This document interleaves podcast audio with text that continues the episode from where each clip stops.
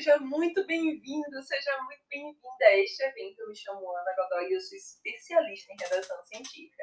Em uma série de três vídeos, eu estou te mostrando de forma prática como você escreve um artigo científico em um mês com independência e autonomia. Mas tem um segredo para que você consiga fazer isso de maneira prática e objetiva. Bem, você pode não acreditar em mim, mas eu quero que você ouça o que essas pessoas têm a dizer sobre esse segredo.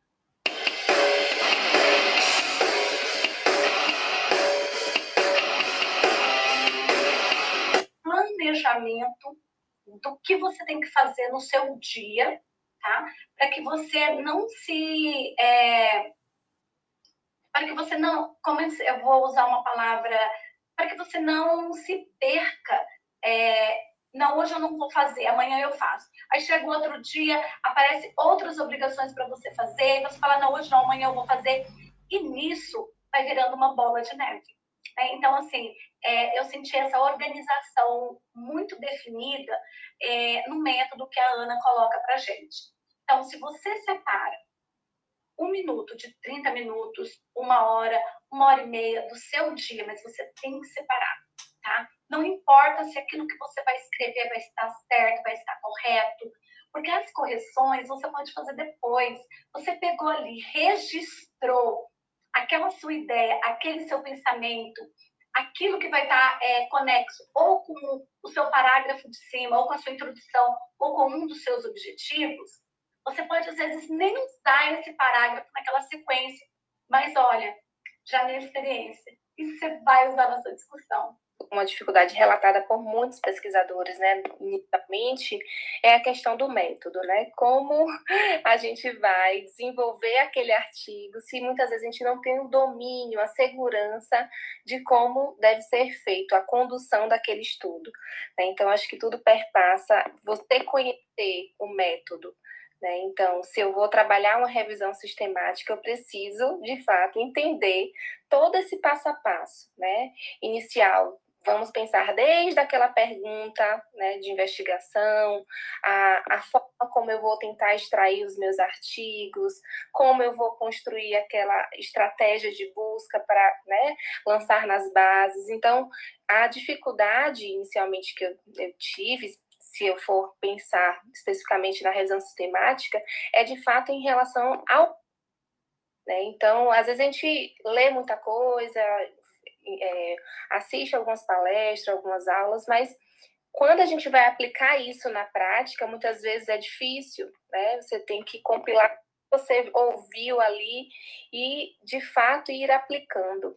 Então, é, inicialmente eu tive certa dificuldade realmente com o método, em se tratando da revisão sistemática.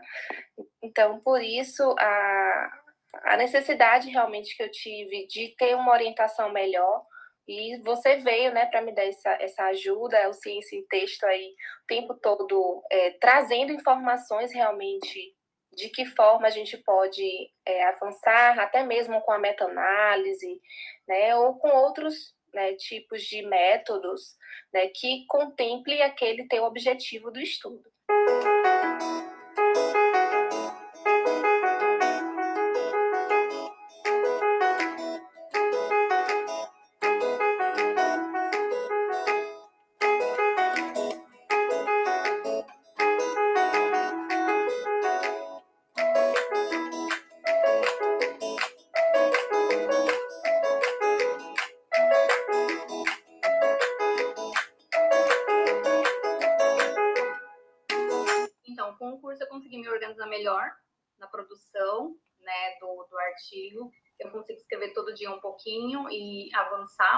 Mais a cada dia. E ter uma leitura mais crítica referente aos artigos, para considerar se aquele artigo é bom ou não. E perder aquele medo, né, aquele receio da, da, da escrita científica. E ter um pouquinho mais de tempo para minha família também. O curso foi muito bom e tem sido muito importante. Contribuiu bastante.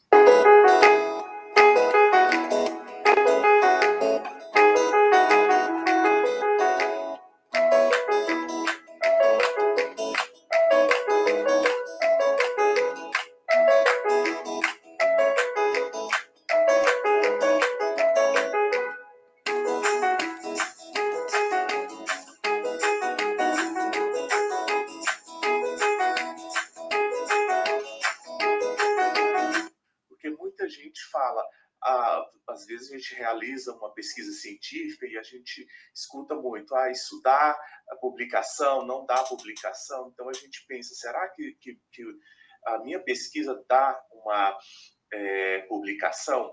Então, quando eu assisti, né, participei daquele primeiro momento, eu percebi que sim, que dá e que todo o trabalho pode sim ser transformado em um artigo científico. Então, vamos fazer uma revisão sistemática. Eu pensei, pronto, lascou, né? Porque eu não, não é que não, a gente não sabe, porque a gente não tem prática. São na, e na minha área, que é na área de, de ciências agrárias, agora está começando a surgir trabalhos assim. Muitos trabalhos são confeccionados por outros setores, mas que envolvam então setores que tipo da educação, que tem às vezes o, o, o conhecimento de tipo de revisão mas não feito por, por próprios profissionais do setor da, da, das agrárias, por exemplo, né? Então, na área da saúde, isso é muito forte. Então, comecei a fazer, buscar referência e não achava muita coisa. Às vezes, achava alguns trabalhos, mas não, não batia ali conforme a estruturação dos trabalhos relacionados à saúde. Tem todo um esquema bem produzido e tudo que eu estou observando agora. Então, buscando, é, resolvi é, ter no Instagram só pessoas que, tipo, pudessem enriquecer minha vida profissional. Tudo que, cursos, é, área acadêmica, é, desenvolvimento pessoal, então eu uso meu Instagram mais para isso hoje, né? Alguns amigos, mas mais relacionados à, à, vida profissional mesmo. Então, eu comecei a pesquisar, digitava lá, ia pesquisando e começava a seguir a pessoa e comecei a seguir a professora Ana e gostei muito do conteúdo. Então começou a falar muito de revisão, e revisão foi, é isso aqui que eu preciso, né? E comecei a aprofundar.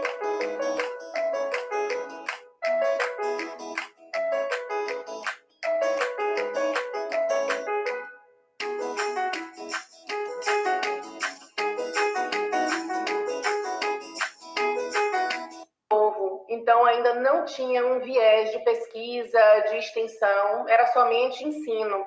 Então, toda a minha formação acadêmica, ela foi muito para o lado prático de atuação enquanto fisioterapeuta, nada acadêmico. Tanto é que eu nunca publiquei um artigo, né? não, fiz, não fazia pesquisa. E aí, todos os cursos que eu fiz pós-faculdade foram cursos que me dessem ferramentas de trabalho enquanto fisioterapeuta uhum. e não voltado para a área acadêmica, né? Só que assim, a vida foi me levando, foi me levando, e eu acabei fazendo concurso para ser professora na, na. Não foi nem na UFES, eu fiz na UESP, que é a Universidade Estadual do Sudoeste da Bahia. Como meu marido já é professor da UFES, eu consegui a transferência aqui para feira. Então, desde 2014 que eu estou aqui em feira. E aí, como eu entrei na área de ensino, eu comecei a sentir necessidade de me qualificar, não só pela questão de progressão de carreira, mas também por orientação dos alunos. Os alunos vinham me procurar para eu orientar TCC, para eu orientar é, IC, que é a iniciação científica, e eu ficava perdida, de meu Deus, como é que eu vou orientar um aluno se eu nem eu sei fazer, né? E aí eu sentia necessidade de me qualificar. E essa dificuldade do mestrado fez eu procurar ferramentas que me auxiliassem. Então, por mais que eu tivesse tido disciplinas no mestrado, como metodologia, como técnica de informática, né, análise de dados, mas é, eu não conseguia me sentir segura o suficiente para poder escrever um artigo, para poder tocar sozinha as coisas do mestrado, né? E aí eu te achei no, Instagram e comecei a seguir as postagens e me inscrevi no teu curso, né? No curso de no DPA. E que eu acho que para mim foi assim um divisor de águas, né?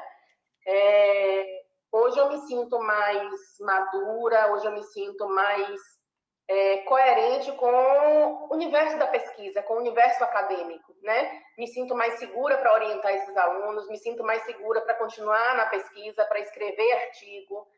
É, que eu saí assim do mestrado com uma noção, mas eu acho que o amadurecimento veio durante o curso.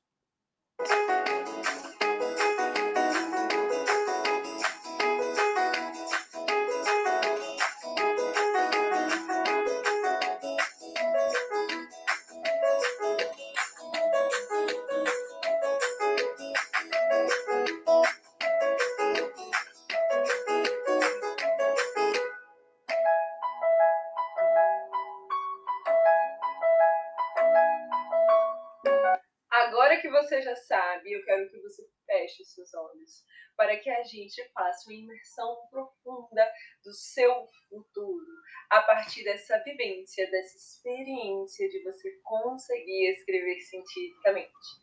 Então, comece a mentalizar cada fase da sua vida, você conseguindo escrever o seu artigo, concluindo a sua graduação, concluindo o seu mestrado, o seu doutorado com tranquilidade.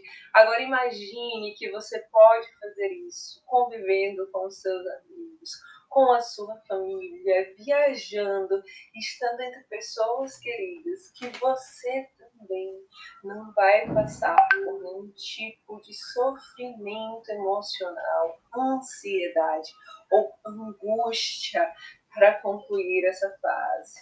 Então, você consegue se imaginar em seus momentos de lazer sem uma tensão, sem uma preocupação, sem o medo do que o seu orientador vai dizer, porque você está aproveitando o seu final de semana, ou sem o medo de ser reprovado numa banca, porque você consegue escrever cientificamente. Então, quero que você se imagine nessa cena e pense o que, que você quer para o seu futuro. É muito importante que você tenha isso claro. Você tenha em mente que a gente não se deixe dominar por pontos ruins dessa trajetória. Hoje o meio acadêmico ele é muito difícil, ele é muito dolorido porque muitas e muitas vezes a gente tem que fazer a etapa da redação científica sem nenhum apoio, sem nenhum suporte, tem que fazer tudo isso sozinho e acaba gerando sofrimento e sequelas importantes para a nossa vida especialmente as sequelas emocionais. Então, eu quero que você entenda que esse caminho aqui que eu vou te mostrar é para que você vença essa etapa, para que você entenda que a ciência não é esse bicho de sete cabeças e que você consegue fazer isso se você tiver a estratégia correta. E é por isso que neste evento eu estou te mostrando vários pontos importantes. Como você escolhe o tema, como você define o seu objetivo, estrutura um método e também como que você consegue organizar suas ideias de forma mais prática e objetiva, pensando no seu dia a dia. É por isso que eu te dei um mapa do tesouro com todo um planejamento prático para você conseguir escrever cientificamente. Além disso, você também ganhou dois e-books. Um e-book de bases eletrônicas para te ajudar nessa fase de delimitação do seu tema, entendimento do que a literatura coloca sobre o seu tema de forma específica e estratégica, e também um e-book de análise de dados, que é o tema mais especial do nosso encontro de hoje, que eu vou te falar como você planeja a sua análise de dados, a discussão do seu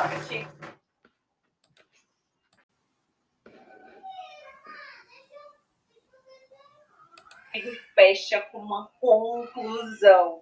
Exatamente isso. Além, claro, dos mapas mentais que eu disponibilizei lá na comunidade secreta do Facebook. Então, você está aprendendo todo o raciocínio lógico. Então, se você ainda não entrou na comunidade do Facebook, eu recomendo que você entre, porque lá estou respondendo todos os comentários.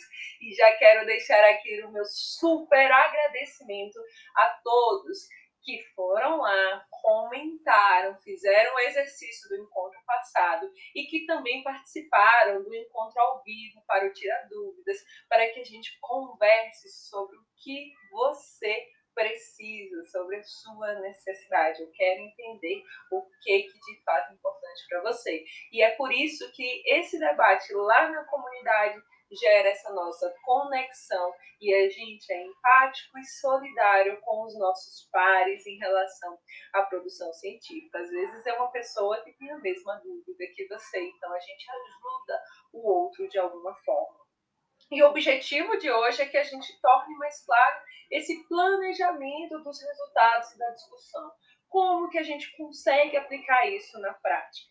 Então, algo que a gente não pode deixar de fazer, que a gente não pode deixar de conduzir na hora que nós estamos pensando cientificamente, é como eu planejo a minha análise de dados. Não dá para fazer esse percurso sem um planejamento estratégico, sem pensar como que eu posso melhorar a informação científica, a produção dos dados, como que esse dado vai ser transformado de forma prática em uma resposta direta ao meu objetivo. Então, gente, a ausência de planejamento tem como consequência a falta de entendimento do que, que é análise de dados. Então, o primeiro passo que você precisa fazer é organizar o seu banco, gente, de dados. O que, é um banco de dados? Nada mais é do que uma planilha que você estrutura, que você organiza de maneira mais prática e objetiva. E essa planilha, gente, é um caminho com que a gente consegue entender os nossos dados. Ana, se eu estiver conduzindo uma pesquisa quantitativa, eu preciso dessa planilha? Sim. Se eu estiver conduzindo uma pesquisa qualitativa, eu preciso dessa planilha? Sim. Se eu estiver conduzindo uma revisão sistemática integrativa, eu preciso dessa planilha? Sim. Por quê? Essa planilha é a sistematização e organização das informações que você vai precisar analisar. Então, como é que você começa a organizar essa planilha de uma maneira mais prática e objetiva? Você tem que pensar que toda planilha ela é composta por colunas e linhas a gente vai pensar que cada coluna expressa uma variável. Então você lembra lá da aula que eu falei sobre método e que eu abordei essa questão de que a gente precisa escolher as variáveis e que as variáveis são expressadas por meio de uma pergunta que elas representam na prática uma pergunta que a gente quer obter uma resposta para ajudar a gente a elucidar o nosso objetivo, então você vai começar a construir o seu banco pensando nessas perguntas que a gente rotula como variáveis. Por exemplo, ah, você é uma pessoa empática? Isso é uma pergunta que eu estou te fazendo e que eu vou transformar em uma variável que é a pessoa tem empatia, sim ou não? Então eu vou dar um rótulo para essa variável empatia e duas opções de resposta, que aí eu vou dizer sim ou não, que é uma resposta categórica. Eu só tenho duas opções nesse caso. Agora, se eu pergunto assim, qual é a sua idade? E você responde, ah, eu tenho 20 anos, eu vou poder preencher com uma informação específica. Então, cada coluna de uma planilha vai representar uma variável cada linha vai representar uma observação, uma unidade observacional. O que é essa unidade observacional? É uma pessoa, é um animal, ou se você estiver fazendo uma revisão sistemática integrativa, é um artigo científico. Então, com essa disposição de que você consegue visualizar nas colunas as variáveis e nas linhas as observações que são os indivíduos, por exemplo, eu consigo montar o meu banco de dados. Então, se eu for montar um banco de dados sobre empatia, ansiedade e estudantes, eu vou colocar cada estudante em uma linha. E vou colocar empatia, ansiedade, a idade ali como uma variável representando a coluna. Então, isso torna o nosso processo de construir a informação científica de uma maneira mais prática e objetiva. Mas, Ana, tudo bem, você me falou que eu preciso construir um banco de dados. Mas, e aí? O que, que vai acontecer a partir disso? O primeiro passo, antes da gente adentrar na análise de dados, é entender que essa construção do banco de dados não pode acontecer do dia para a noite. Quando eu escrevo cientificamente, quando eu escrevo artigos científicos, eu preciso também construir paralelamente todo o processamento da minha pesquisa. E assim que eu coleto o dado, eu devo construir o banco. E as pessoas têm o hábito de deixar para construir o banco ao final da coleta de dados. Por que, que é muito importante que a construção seja simultânea à coleta de dados? Porque vamos supor que você tem uma variável que não está muito boa a pergunta, as pessoas não estão respondendo, você ainda tem a oportunidade de reformular a pergunta para que você consiga ter a resposta. Às vezes você não fez uma pergunta que seja suficientemente clara. Então você precisa tornar essa pergunta mais clara para você de fato conseguir a resposta que você precisa durante essa construção científica. Então todas as vezes que a gente pensa em ciência, que a gente pensa em ter resposta, a gente tem que pensar em clareza. E é aí a construção do seu banco de dados simultâneo a esse processo ajuda que isso aconteça de uma maneira mais objetiva e você possa ainda modificar uma determinada realidade, uma determinada situação que está ali sendo é, formulada. E assim você não tem o dado perdido. Por quê? O dado perdido é um prejuízo para o seu banco. Se a pessoa não te responde aquela informação, certamente você não vai poder usar essa variável depois. Então, o jeito certo que você tem que aplicar é construir o seu banco de dados junto com o andamento da sua pesquisa. Bem, você construiu o banco de dados e agora eu não sei fazer análise de dados, não sei nem para onde vai, nem o que, que isso quer dizer. Você precisa começar a perceber o que, que o seu objetivo pede. Qual é a intenção do seu objetivo? O que, que ele quer? É um objetivo que vai descrever uma situação, então é um objetivo com uma característica descritiva se tem essa característica descritiva, nós vamos realizar uma análise do tipo descritiva. Então você precisa começar a entender essa lógica. E o que que tem essa análise? Ela vai utilizar medidas conforme o tipo de variável que a gente tem. Então, se eu tenho uma variável da idade com um registro de 10 informações, de 10 pessoas com idades diferentes, eu posso calcular algo que a gente chama de média. O que é a média na prática? É a soma de todos os valores dividido pelo total de pessoas. Então, quando eu tenho essa média, eu consigo calculá-la de maneira aplicada dentro da planilha, por exemplo, que eu construí. Então, você pode usar a planilha Google para conseguir construir a sua base de dados, ali um banco de dados e rodar também a sua análise. Então você faz a média e você também pode pensar em uma medida de variabilidade. Nossa, já está começando a ficar difícil. Mas o que é essa medida de variabilidade? É uma medida que vai oscilar em torno da média. Eu quero saber como que tem uma variação na idade dessas pessoas. Então, eu posso calcular um desvio padrão, por exemplo, e fazer facilmente isso nas planilhas Google, usando uma fórmula objetiva e concreta para conseguir fazer. Então, gente, muitas vezes a gente não precisa aprender os cálculos na mão, a gente precisa entender a interpretação.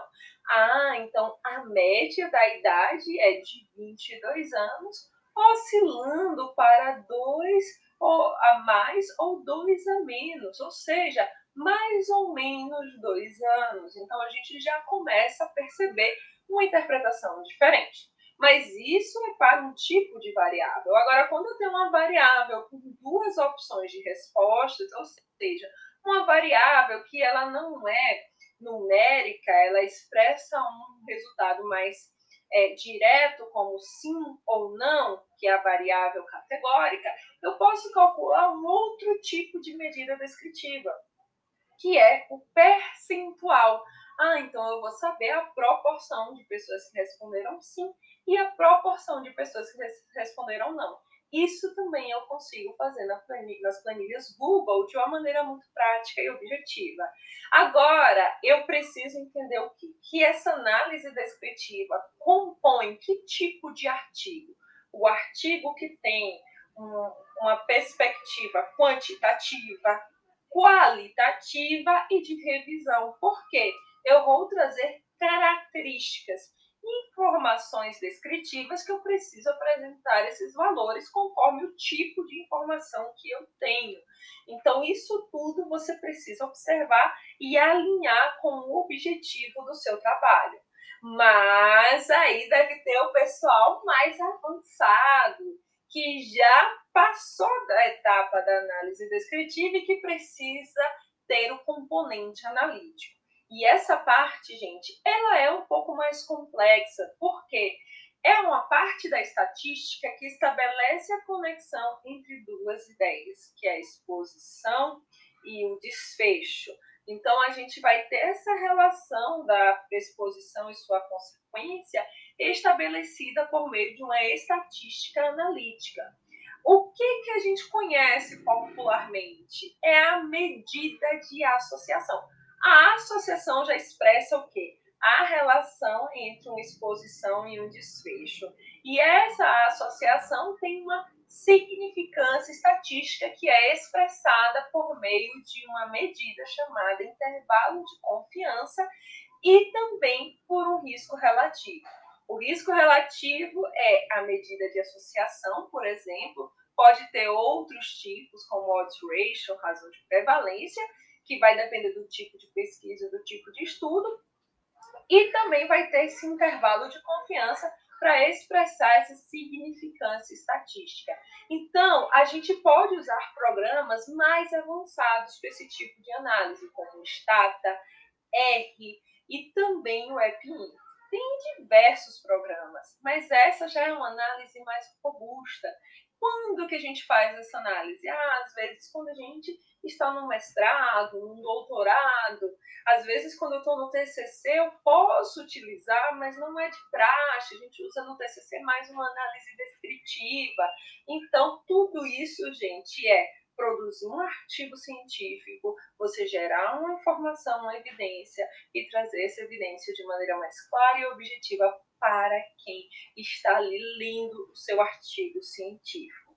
Então, todas as vezes que você imaginar assim, poxa, que complexo é conduzir uma análise de dados e ainda ter um componente analítico, imagine que a sua dúvida pode ser uma dúvida de fácil resolução.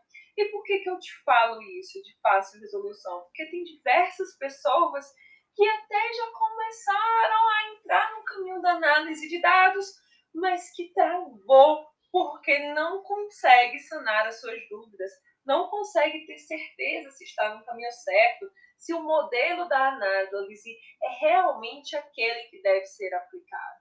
E por que eu estou falando isso aqui? Porque quando a gente aprende análise, a gente aprende vários níveis. E o caminho errado dessa jornada é achar que você precisa aprender tudo de uma vez. E aí você vai lá e cursa uma disciplina de estatística, de análise 1, de análise 2, e você não aplica nada daquilo no seu artigo científico.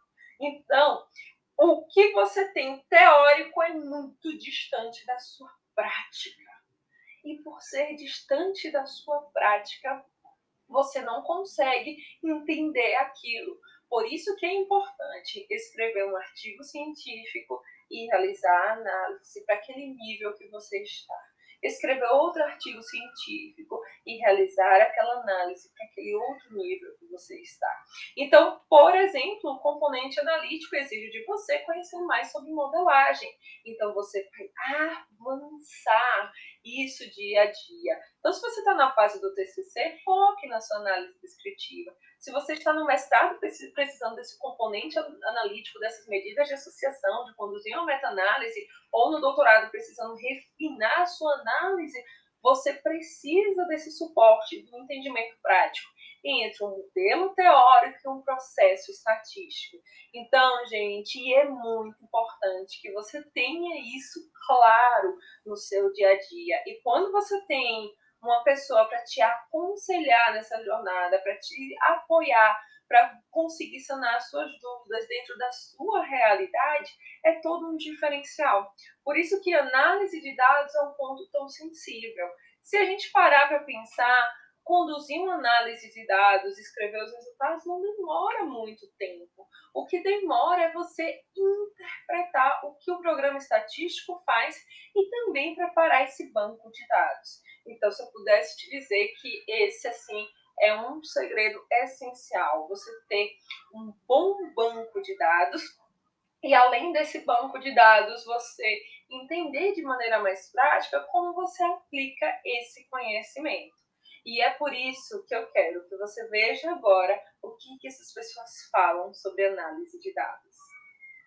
Tudo que eu aprendi foi contigo, sabe? Então, é, muitas vezes eu ficava preocupado com, com o que fazer da estatística, como analisar, e, e o, o processo foi tão orgânico, o processo foi tão, tão tranquilo que, que hoje eu acabo sabendo fazer coisas que eu não imaginaria que sabia fazer. Eu aplico é, o que eu aprendi aqui no meu trabalho e, e tenho tido bons frutos do, do que eu aprendi.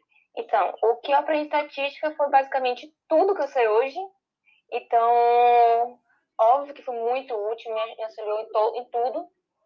E além de escrever o artigo, me auxiliei hoje no trabalho, em diversas formas, acabo utilizando o que eu aprendi. Meus maiores problemas na hora da redação do artigo científico sempre foram a escolha do tema, a estrutura principal, por exemplo, o que colocar em cada seção da introdução, como estruturar os parágrafos, a questão da escrita da análise dos dados, porque existe uma grande variedade de técnicas e métodos que a gente está fazendo, como dispor os resultados, a questão da construção das tabelas, quais eram os resultados que eram, deveriam ser priorizados para a gente colocar lá no texto, que a gente deveria chamar a atenção. Minha maior fragilidade era exatamente na sessão de método, é, na sessão de análise estatística, é, e aí eu, eu tinha muito receio de, de como fazer isso é, de forma independente. Agora que você já sabe um pouco mais sobre como construir esse processo da sua análise de dados, você precisa construir os seus resultados pensando na resposta para o seu objetivo. Uma resposta direta, clara daquilo que é necessário. Então, a sessão de resultados começa com uma descrição geral da sua amostra, compondo essa análise descritiva ou da sua população. Logo depois, você vai apresentar resultados principais, ou seja, aquele que responde o seu objetivo, vai construir tabelas e gráficos que traduzem de uma forma mais prática o seu resultado. E também, se você tiver resultados secundários você pode apresentar. O que, são esses resultados secundários? Algo que te chamou a atenção, algo diferente, que merece uma valorização, mas que não é o seu objetivo. Então você precisa trazer, apresentar isso. A gente faz muito isso também em revisões sistemáticas, quando nós estamos pensando na meta-análise. O princípio de análise que eu explico aqui, ele se aplica de forma clara e objetiva para qualquer tipo de análise que você for conduzir. Mesmo que você esteja fazendo uma pesquisa qualitativa, você vai ter que ter uma análise descritiva. Agora, um modelo de análise qualitativa, você vai ter que entender um pouco mais sobre o teórico para poder avaliar aquele conteúdo que foi produzido. Então, isso a gente transpõe para o texto de uma forma mais prática, de uma forma mais objetiva. E é por isso que eu preparei para vocês um e-book de análise de dados com muito detalhamento sobre essas etapas, sobre algumas, alguns dados, algumas informações. Então, lá eu tenho um detalhamento de pontos específicos que vocês precisam saber para começar essa jornada de análise de dados. Bem, depois que a gente constrói tudo isso, que a gente tem muito claro essa jornada, nós vamos avançar para um segundo ponto. E eu quero te falar que quando a gente conhece alguém, o primeiro passo que a gente dá é: Oi, meu nome é Ana. A gente se apresenta e depois a gente começa a conversar. Isso no artigo científico se chama discussão. Quando você começa a sua discussão, você apresenta o resultado principal. Então, na sua discussão, já deve começar com uma síntese dos resultados. E essa síntese dos resultados deve expressar um resultado que reflete o seu objetivo. Então a pessoa já tem que ler o seu artigo e entender qual é o resultado principal do primeiro parágrafo da discussão. Então não dá para começar a discussão por outro caminho. E logo depois a gente vai para a segunda fase do conhecimento, quando a gente está conhecendo uma pessoa, fazendo um amigo novo, que é o diálogo. A gente vai bater um papo, trocar experiências. E esse diálogo é a comparação com a literatura. Essa comparação com a literatura, você precisa identificar artigos que concordam com o seu resultado, ou seja, tem um resultado parecido com o da sua pesquisa, e artigos que discordam, que têm um resultado diferente. Por quê? Aí você vai trazer dois pontos de vista da ciência em relação àquele objetivo que você tem. Então é muito importante ter isso costurado e claro na sua mente na hora que você está aí escrevendo cientificamente. Então é muito equívoco seu achar que uma discussão é só você ficar comparando com a literatura. Ah, eu vou comparar com o autor tal, com o autor tal. Não. A discussão é você fundamentar uma comparação rápida, objetiva, pensando nos pontos que concordam e nos pontos que discordam. Depois que você tem isso desenhado, os pontos que concordam, os pontos que discordam, dentro dessa nossa avaliação, aí a gente decide, né, por uma relação mais próxima de amizade. Quero saber se você vai virar mesmo meu amigo. Então, quando a gente pensa nisso, a gente quer dizer o quê? Nossa, será que a nossa amizade tem sentido? A nossa relação tem sentido?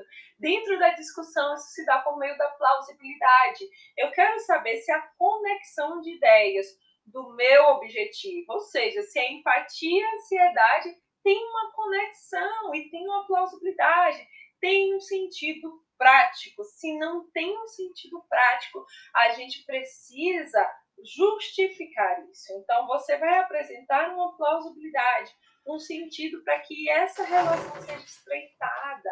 Ou seja, para que o leitor entenda como o seu objetivo tem um sentido prático ali do ponto de vista ou biológico ou social. E é interessante você ter isso claro.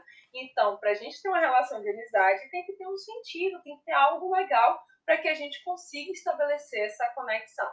Bem, além desse ponto específico que a gente está trabalhando aqui da plausibilidade, a quando a gente já fica mais amigo da pessoa, a gente já sabe quais são os pontos positivos e os pontos negativos de cada pessoa, não é? Então não é diferente quando a gente quer ali descrever as limitações e fortalezas da nossa pesquisa. Nós precisamos mostrar de forma clara o que, que tem de bom, o que, que eu fiz de bom na minha pesquisa para qualificar a minha informação. E também o que, que eu tive como limitação, que eu não consegui vencer essa barreira. Porque quando você apresenta isso, você está evitando um grande problema, que é o fato da pessoa te acusar, do revisor te acusar de que você não foi capaz de dizer quais são as fragilidades. Não existe amizade perfeita, não existe pesquisa perfeita. Todo mundo tem defeito, todo mundo tem qualidade. E você precisa assumir isso. Quando você assume, você já se protege, porque olha, eu tenho esses problemas, eu estou assumindo para você. Então é mais fácil do revisor aceitar ali o seu artigo enquanto um artigo com evidência segura, porque você foi transparente com o seu leitor, assumindo na sua discussão as limitações e fortalezas. E aí, gente, com isso a gente consolida essa relação de amizade que é estabelecida na discussão com a informação e a produção científica. Agora tem um ponto muito importante dessa nossa jornada, que é o fechamento. Esse fechamento ele pode acontecer dentro da própria discussão ou à parte. E a gente conhece isso como conclusão. Muitas vezes as pessoas ficam, ah, a conclusão é só escrever qualquer coisa lá, ninguém nem vai ler isso. Mas não, gente. A primeira recomendação quando a gente vai ler um artigo é objetivo e conclusão.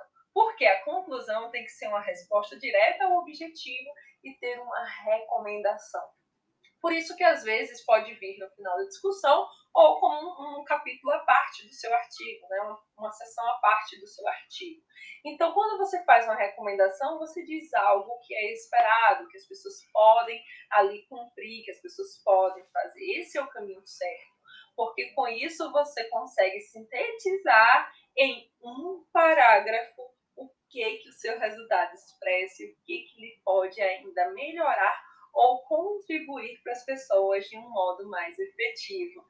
Nossa, gente, muito, muito conteúdo hoje, não é? Mas eu quero que você veja o que, que os meus alunos falam dessa jornada de construir um artigo científico. Consegui, como foi bom escrever um artigo em um mês. Eu consegui escrever o meu artigo em um mês. É, e logo no início eu já me propus